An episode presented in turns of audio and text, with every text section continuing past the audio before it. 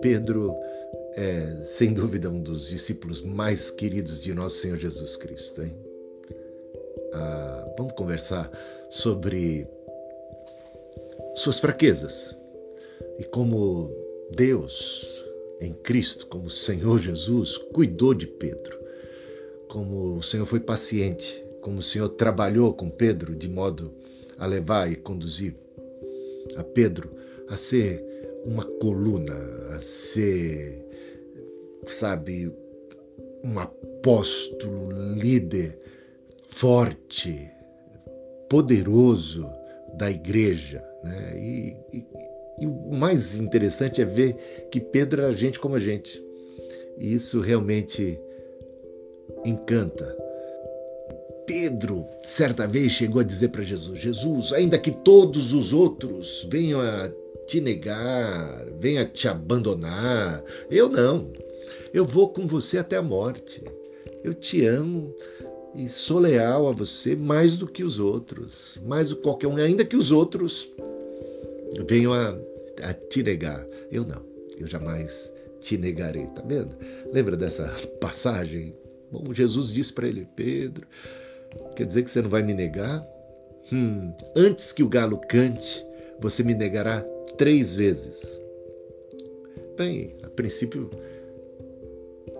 Pedro não entendeu bem, ficou até meio chateado, meio ofendido. Jesus não está botando fé na minha lealdade, na minha coragem. Aí Jesus é preso. A princípio, Pedro pega até na espada, tenta defender Jesus, mas Jesus repreende a Pedro mais uma vez. Pedro, mete a tua espada na bainha. bainha.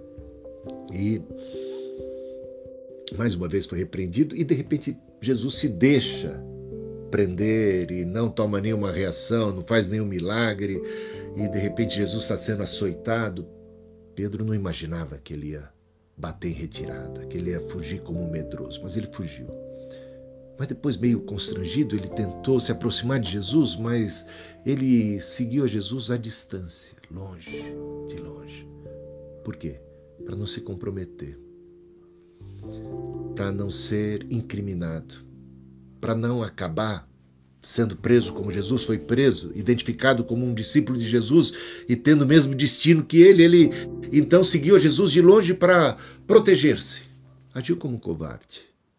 Agiu covardemente. E nesse momento em que ele está seguindo Jesus de longe, tem ali uma fogueira. As pessoas estão se aquecendo. Parece que a noite era uma noite fria. Jesus está sendo é, levado, tá preso, açoitado. Pedro está presenciando isso tudo de longe. Era possível ele ver a Jesus e que Jesus o visse também, mas ele está ali na, na moita, está na miúda. Sabe o que, que acontece? As pessoas começam a desconfiar que Pedro, inclusive uma mulher ali, em volta ali da fogueira, começa a desconfiar que Pedro fosse um seguidor de Jesus. Tem ali alguém que estava entre os que foram prender a, a Jesus ali no Getsemane e parece lembrar de Pedro. Olha, eu acho que foi aquele cara pegou a espada ali para cortar a orelha do Malco. Será que não é ele? Parece, hein? Então, as pessoas começaram a questionar. Então, houve três questionamentos a Pedro: Pedro, Oh, você, você não é um deles? E Pedro negou três vezes. E o galo cantou. E Jesus olhou para Pedro. Cumpriu-se a profecia. Pedro fica desolado. Sai, foge, foge. Agora para bem longe, arrasado, chorando. Jesus vai ser morto. No domingo ele ressuscita. Pedro vai ter o um encontro com Cristo ressuscitado, vai ver, sabe?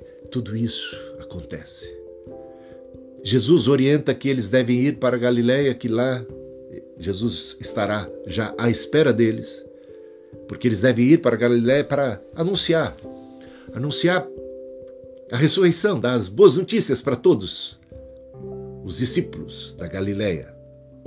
Nem todos tinham acompanhado Jesus até Jerusalém. E eles vão para lá. E de repente a gente entra no capítulo 21. No capítulo 21 de João. E tem ali um episódio muito interessante. O que a gente repara é que Pedro decidiu voltar a pescar, voltar à sua. Parece que Jesus se demorou. Né? Eles foram para Galiléia, cadê Jesus? Jesus não aparece, passados os dias, Pedro meio desanimado de esperar, Pedro meio ainda choroso em relação à sua o fato de ter negado a Cristo, muito decepcionado consigo mesmo, muito triste. Inclusive, é possível que o que motivou a Pedro a voltar a pescar foi uma desilusão consigo mesmo, um desapontamento consigo. Falar, desapontei o mestre, eu neguei, eu não sirvo para ser discípulo, eu não sirvo para ser, muito menos para ser apóstolo. Então ele vai, ele volta a pescar. E ele é líder, hein? Ele leva outros consigo. E tem ali nomes sendo citados. Natanael, tem o João, né? Os discípulos de Jesus estão ali. Tem dois anônimos, dois anônimos. Mostra que, que o Senhor se apresenta e busca os anônimos também. Né? E eles estão pescando, voltaram a pescar, voltaram à prática, ao ofício antigo. Parece que voltamos ao início de tudo. Lembra que foi assim que Jesus os encontrou? E cadê que eles conseguem pescar? Pescadores experientes passaram a noite toda e nada de peixe. E Jesus se aproxima. Que surpresa! Mas eles não identificaram a princípio que era Jesus. Jesus se aproximou deles. Eles estão pisando na bola, hein? Já fugiram, já abandonaram, já negaram e agora voltaram a pescar? E como é que Jesus chega? Recriminando, brigando, bronqueando com eles? Como é que Jesus os chama? Dá uma olhada lá, acompanha aí. Eu vou falar tudo de cabeça, você acompanha aí em João capítulo 21. Sabe? É surpreendente a maneira como Jesus se aproxima deles, ainda que eles a princípio não tivessem percebido. Este homem misterioso ali na praia, na areia da praia, na madrugada, diz assim: Filhos, vocês pescaram alguma coisa? E aí, como é que tá a pescaria? Tá boa? Filhos. É muito surpreendente que Jesus os chame de filhos. Mas eles ainda não reconheceram. João já ficou meio ressabiado. João já ficou assim. Hum, esse jeito de falar. Quem é esse, essa pessoa que aparece aqui de madrugada, né? Na praia. Filhos. Vocês pescaram alguma coisa? Essa pergunta de Jesus, ela é provocativa. Ela provoca. O que, que Jesus está querendo com isso? Que eles confessem. Que eles confessem o seu fracasso. Ah, pescadores orgulhosos. Os pescadores não são chegados a mentir? Eu acho que naquela época também. Eles podiam, estavam longe falar, ah, pescamos sim, tá bom. Não, Jesus provocou. E aí, vocês pescaram alguma coisa? Diz aí. Pescaram alguma coisa, sim ou não? Jesus queria que eles confessassem. Ah, como é importante a confissão, né? A confissão. A confissão da nossa fraqueza, dos nossos pecados, da nossa necessidade de ajuda. Ah, os homens normalmente são muito orgulhosos para pedir ajuda, para confessar seu erro. Mas eles confessaram. Eles foram verdadeiros. Não pescamos nada. Pescaram algum peixe? Resposta: não não pescamos nenhum peixe. Somos pescadores experientes, de formação. E temos que compensar. O mar não está para peixe, não pescamos nada. E sabe o que, que Jesus diz? Lança a rede para outro lado, experimenta. Vocês vão conseguir. Lembra de que foi assim que Jesus os encontrou lá pescando? Não pescaram nada e a princípio disse: lança para outro lado. Algo absurdo. Algo absurdo. Nenhum pescador vai cair nessa. Como lançar para outro lado? Não faz sentido algum. Para que lado eu lanço? Porque os peixes estão debaixo, não há barreira, não há muro. Mas eles obedeceram a voz de comando daquele estranho, mas que podia não ser estranho. Ficaram assim e obedeceram e lançaram, e para surpresa, pescaram tantos peixes, diz ali, 153 grandes peixes foram pescados. Tantos que a rede estava a ponto de romper. Nenhuma rede aguentava tantos peixes grandes assim. E outro milagre acontece. A rede não rompeu, gente. Que surpresa. Surpresa da pesca maravilhosa.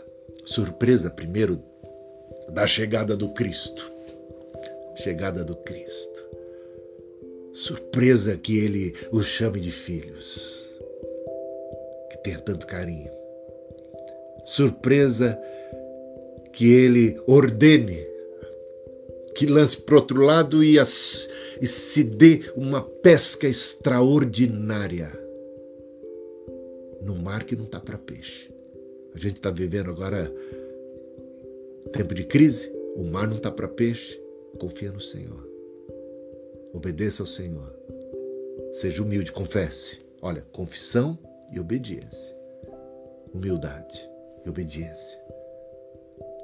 O mar não está para peixe, mas obedece. O Senhor há de suprir em glória cada uma das nossas necessidades. Seja fiel, seja obediente, seja humilde.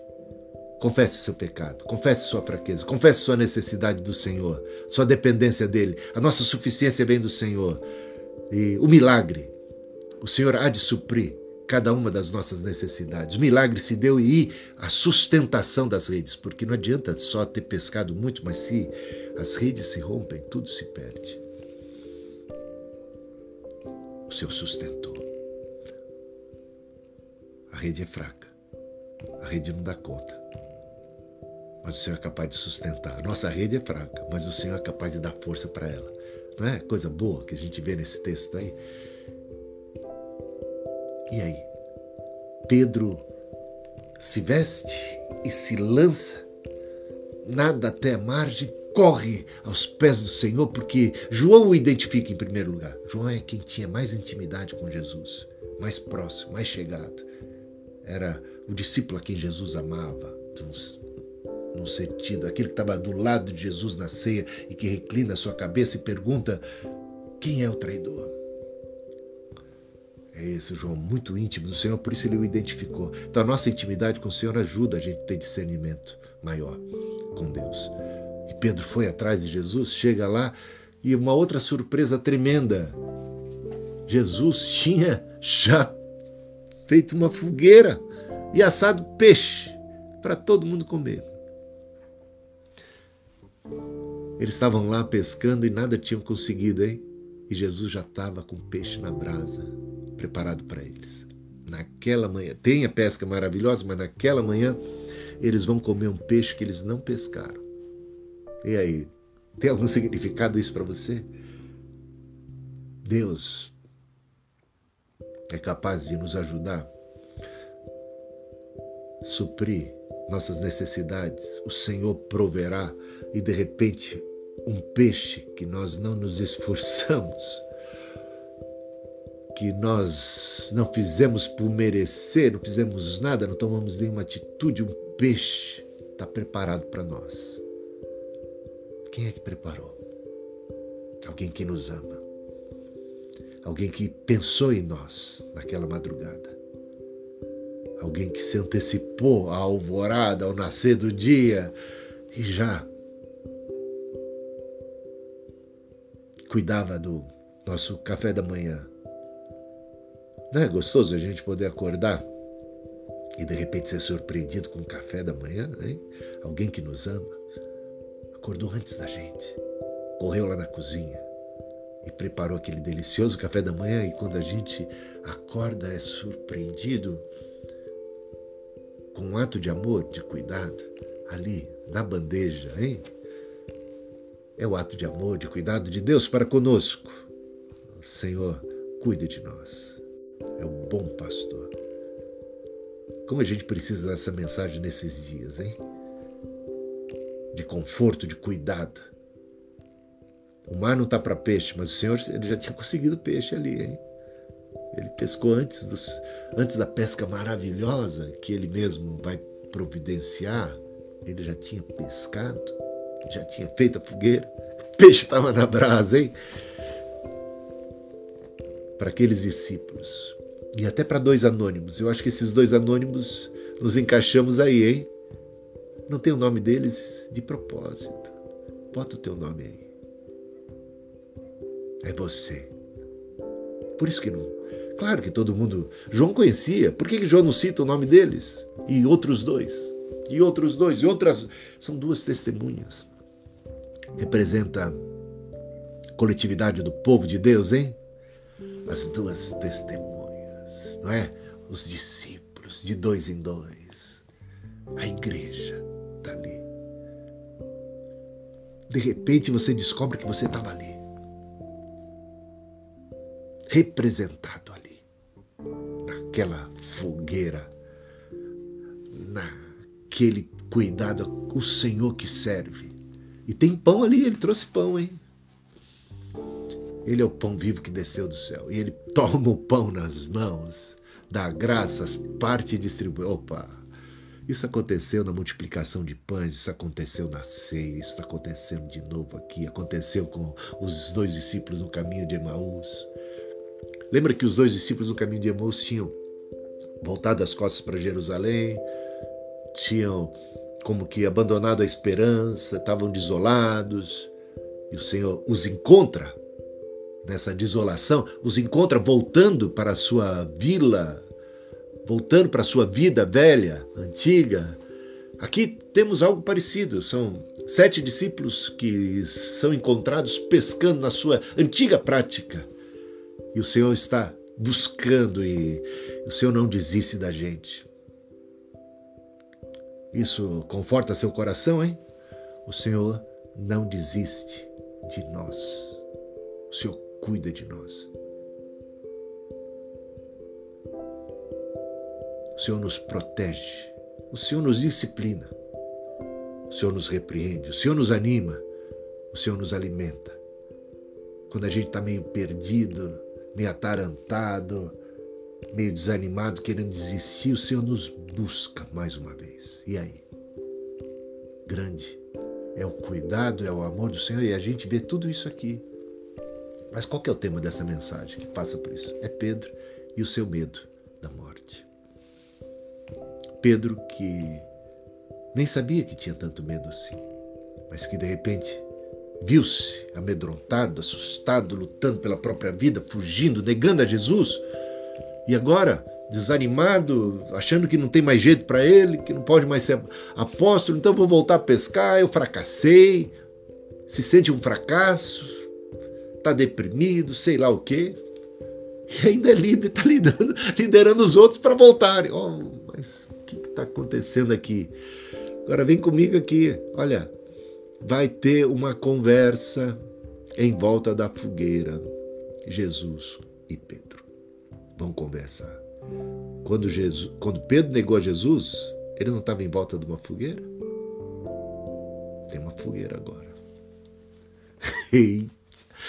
Ai, agora essa conversa vai pegar fogo.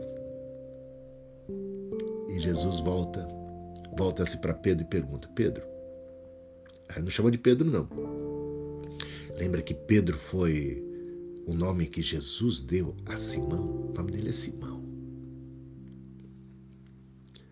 Mas por causa da declaração tão uh, reveladora do Espírito Santo que Pedro disse: Tu és o Cristo, o Filho do Deus vivo. Ah, tu és Pedro, disse Jesus. Tu és Pedro. Pedro é rocha. Não mais Simão. Não mais Simão o fraco. Não mais Simão uh, o medroso. Não mais Simão o carnal. Não mais Simão o pescador de peixes. Mas Pedro, apóstolo, apóstolo Pedro, sobre esta pedra edificarei a minha igreja. Essa declaração de que Cristo é o Senhor Jesus, a pedra angular, Jesus a pedra, e essa revelação, e ele como apóstolo, que declara, que confessa isso pelo Espírito Santo, a confissão de que Jesus é o Senhor, Jesus é o Cristo, o Rei dos Reis, o Senhor dos Senhores, o Messias esperado, o Salvador. Pedro. Mas de repente, Simão, você me ama? Tu me amas? E a palavra aqui, amor, usada por Jesus é o ágape. Pedro diz assim: Tu sabes que eu te amo, só que responde com filéu. Bom, são sinônimos são, querem dizer a mesma coisa. Só que uh, alguns especialistas notam que filéu é como um amor mais fraternal e o ágape é algo mais puro, teria uma excelência maior, tá? Então, é, há um jogo de palavras aqui. Mais uma vez Jesus pergunta, Pedro, você... Não, Pedro não, desculpa. Simão. Simão. Hum, Simão o fraco. Você me ama, e usa a palavra ágape. E Pedro, meio constrangido, responde: Sim, Senhor, tu sabes. Eu te amo, e usa o filéu.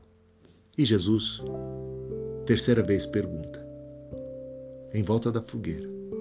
Relembrando que foi em volta da fogueira três vezes que Pedro negou Jesus. Tu me amas? E agora usa filéu. Tu me amas mais do que os outros? Não foi você que disse que se todos te negassem, me negassem, você não me negaria? Ele não está dizendo isso, mas é implícito ali. João 21, dá uma olhada lá. Porque foi isso que Pedro disse. Ainda que todos te neguem, eu não vou negar. Eu te amo mais. Eu sou mais leal. Conta comigo. Vou com você até a morte. Eu não tenho medo da morte. Mas de repente revelou-se medroso diante da morte. Tu me amas mais do que estes?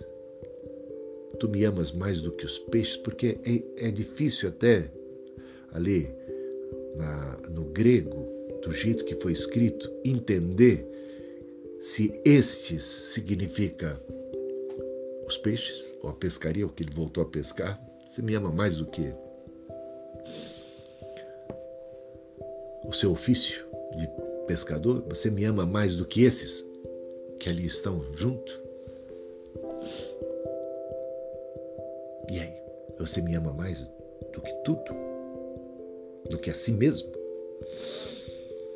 E a resposta foi: muito. Aí ele ficou choroso. Aí ele ficou arrebentado. Ele entendeu tudo. Hum, ficou triste arrasado porque Jesus perguntou terceira vez, ele entendeu. Ai, estou aqui em volta da fogueira, foi em volta de uma fogueira que eu neguei e agora três vezes eu sou questionado. Senhor, tu sabes de todas as coisas, tu sabes amo. E Jesus, nessas três ocasiões, disse: Apacenta minhas ovelhas, apacenta o meu rebanho. Eu te chamei Pedro, eu te chamei para você ser pescador de homens, pastor de ovelhas e não pes de ovelhas, gente, e não pescador de peixe, pastor de ovelha ou qualquer obra assim de ofício secular. tu me amas, então apacenta o meu rebanho. E é Pedro que vai dizer que a gente tem que apacentar o rebanho do Senhor, porque então a ideia é somos auxiliares do bom pastor. Pedro entendeu isso. Então, pastorei o rebanho do Senhor não por sorte da ganância, não como mercenários, mas de maneira liberal. É Pedro que vai dizer isso. O rebanho do Senhor. Ele que se tornou ali o líder, número um, deveria ter a incumbência de levar essas pessoas, de cuidar delas espiritualmente e não de desviá-las do caminho, né? Como aparentemente ele estava fazendo. Apacenta, nutre, enche o coração deles de esperança, de confiança. Eu estou delegando a você um ofício que é propriamente meu. Eu sou o pastor por excelência, o bom pastor. Agora, eu coloco você nesse ofício, você vai ser meu assistente. Que chamada é esse? Olha como Jesus cuida do rebanho.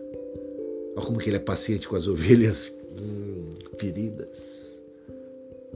Como ele busca, ele deixa as 99 no aprisco e vai buscar. Ele está buscando Pedro. Pedro é uma, uma ovelha perdida aqui.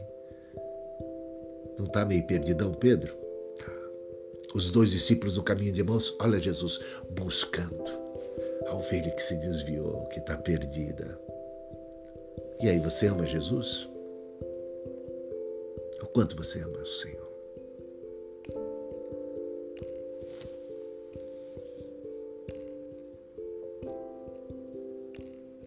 Quanto?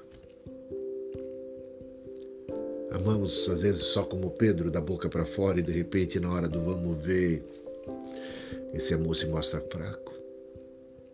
Mesmo que tenha sido esse o caso, olha o amor e o cuidado de Deus para ti resgatar e te fortalecer. E agora, no final, Jesus diz para Pedro: Pedro, aí chama mais no particular: Pedro, quando você era mais jovem, você se vestia como você queria e você ia para onde você bem entendia. Mas mais adiante, mais velho, outro te cingirá os braços. Você irá para onde você não quer. Não quer dizer que ele não vai querer lá na frente, mas para onde você não quer, não quis e não quer. Jesus ali, até João ajuda, dizendo, explicando. Jesus estava com isso se referindo a espécie de morte com que Pedro um dia glorificaria o Senhor. E a tradição diz que Pedro foi crucificado de cabeça para baixo. Ele ia ser crucificado normalmente, mas ele disse: Não sou digno de morrer como meu Senhor. Então, por favor, invertam. É, Pedro foi corajoso, vai ser corajoso um dia. Jesus é capaz de fazer isso, de transformar gente comum, pecadora, fraca, vacilante, inconstante, medrosa, em apóstolos, em gente cheia do Espírito Santo que coragem! Deus não nos deu um espírito de covardia, nos deu um espírito de coragem, destemor. Claro, guardando a devida prudência. Não vamos saltar do pináculo do templo. Não tentarás ao Senhor teu Deus, não é? Mas coragem. Pedro vai dizer diante de seus adversários, inimigos que querem proibi-lo de pregar o evangelho, ele diz: mais importa obedecer a Deus do que aos homens. Destemor. É preso.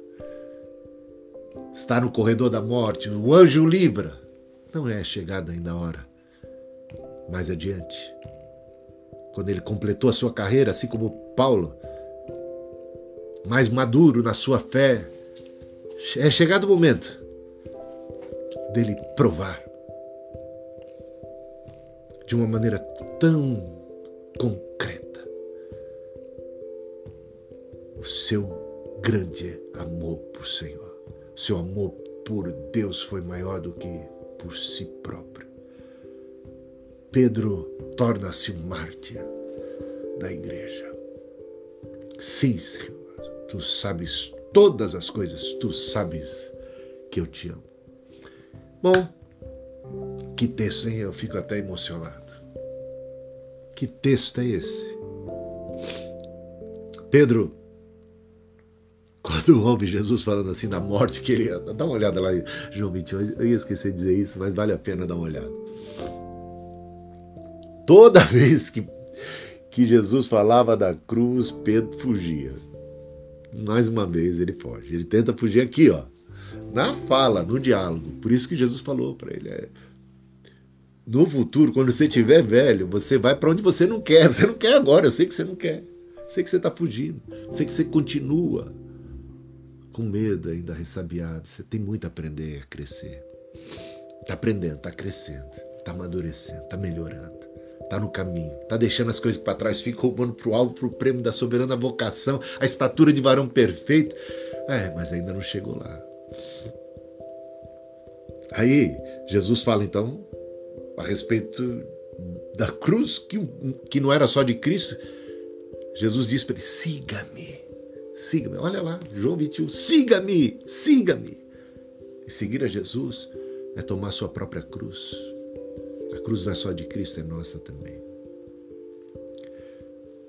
Pedro, meio ressabiado com isso, ele olha João ali, ele diz: E ele?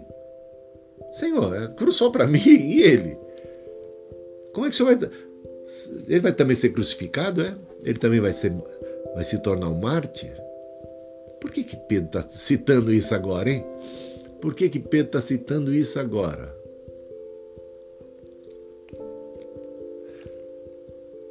Por que, que Pedro está comparando? Por que a gente se preocupa muito com comparação? Como é que eu sou discípulo de Jesus, o outro também é discípulo, por que, que o outro recebeu cinco talentos, eu só recebi dois? Ou eu só recebi um? Por que parece que Jesus está tratando melhor a um do que ao outro? E de repente, quando Jesus diz que meu destino é a cruz, eu quero saber se o destino dos outros também é. Se o Senhor está tratando com lealdade, com equidade a todos nós porque parece que Deus livra um e o outro não. Por que, que o Estevão foi, e será, né? Apedrejado e morto, Tiago decapitado, os dois primeiros mártires dali da, da igreja cristã, e outros são libertos, salvos. Por que esse tratamento diferenciado? O que, que é isso que está rolando aí? Bom, o senhor está falando de cruz para mim, eu quero saber dele. Ah, Jesus não entra nessa conversa de Pedro, não. O que, que Jesus disse para Pedro? Pedro, o que eu vou tratar com ele, a maneira como eu vou lidar com ele, se eu quero que ele não morra, não seja martirizado, mas que ele esteja vivo, até mesmo para a segunda vinda de Cristo, se eu quero isso, não está dizendo que vai ser assim, mas se eu quero isso, se eu tenho um outro plano para a vida dele, o que é que você tem com isso?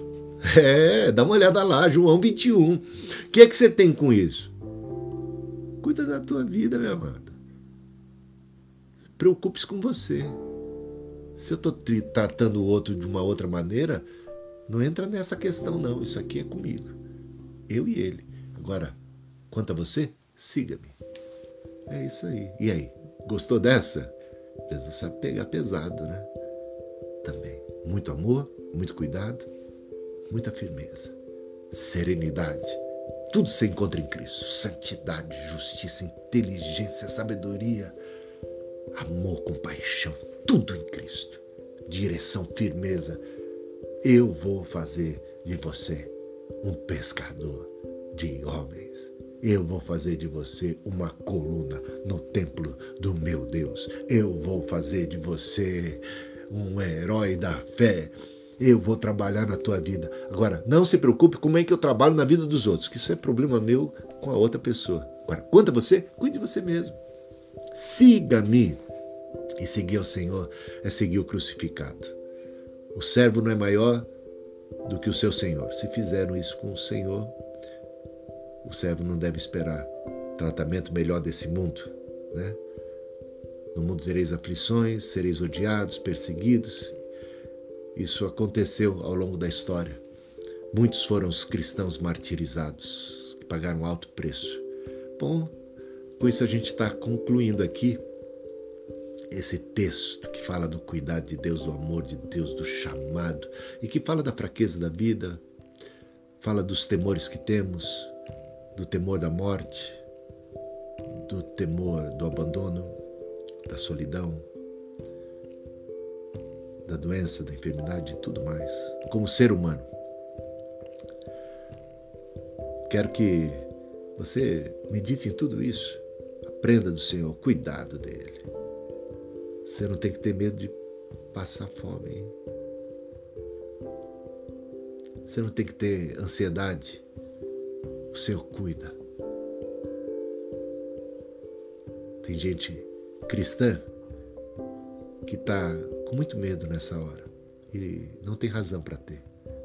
O Senhor cuida de nós. Madrugada não era momento dos discípulos estarem pescando, preocupados com mantimento. Eles podiam descansar. Aos seus amados, o Senhor dá enquanto dormem. Não é o, o sono da irresponsabilidade, é o sono da paz e da certeza de que amanhã o Senhor proverá. Faça a minha parte, faça aquilo que está ao meu alcance, mas eu posso deitar e repousar na certeza de que a mão do Senhor é que opera. É o Senhor que faz chover na minha horta. É o Senhor, o grande provedor. Amém? Que, que linda história. Louvado seja o Senhor. Deus, Deus abençoe então, gente. Foi muito bom estar com vocês. Mais uma vez, quero orar por cada um. Pai Celestial, que a tua bênção seja grande sobre a vida de todos esses que me ouvem agora. Que eles possam aprender de ti, de todas essas histórias, do teu cuidado, do teu amor, da tua provisão, Senhor que vai à frente e adiante, o Senhor que trabalha conosco, o Senhor que é misericordioso para conosco, o Senhor que nos ajuda em toda e qualquer fraqueza, o Senhor que nos levanta, o Senhor que nos ergue, o Senhor que nos impulsiona, o Senhor que nos inspira, o Senhor que nos dirige. Senhor, no meio dessa crise, no meio de tudo que a gente tem que atravessar, diante de tudo aquilo que temos pela frente, que bom podemos contar com o Senhor, não estamos sozinhos. O Senhor é maravilhoso e o Senhor é o nosso provedor. Ao Senhor seja sempre a honra e a glória para sempre. Visita, Senhor, com bênção, com paz, enche o coração de ânimo e de esperança. Em Jesus. Amém e amém. Thank you